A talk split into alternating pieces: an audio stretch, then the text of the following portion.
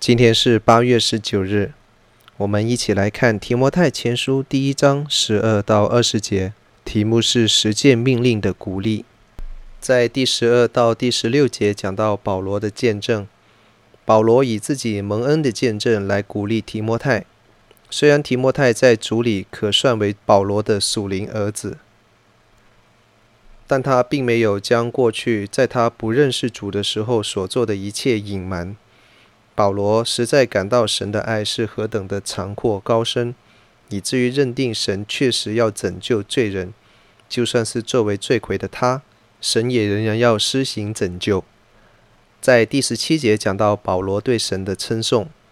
当保罗面对神在他生命当中所做的大功的时候，便从心里面向主发出荣耀的颂赞。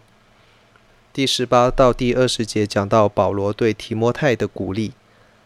保罗在这里鼓励提摩太要守着爱的命令，以至于能够打美好的仗，不要像某一些离弃真道的人。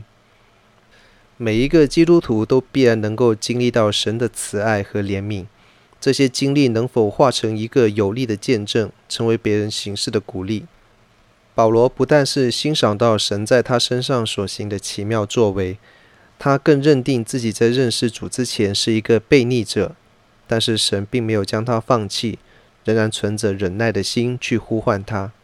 因此他便借着鼓励提摩太，在教导别人的时候，也要学像基督，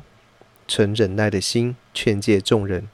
叫别人也因此得到回转的机会。我们今天在面对众人的时候，能否以一颗忍耐的心服侍他们呢？另一方面，我们归信基督的时候，能否把握到主所施行的完全赦免，以至于我们能够面对前路的时候毫无罪疚的牵引，好让我们能够像保罗一样，勇于承认主的恩典在自己身上所运行的功夫。每当圣餐里，都能使我们回想到主的恩典是何等的伟大和深远。主基督在我们还没认识他，还是叛逆他的时候，就为我们死去。这正是神对我们的爱，因为这一份爱，他便叫基督降世为人，死在十字架上。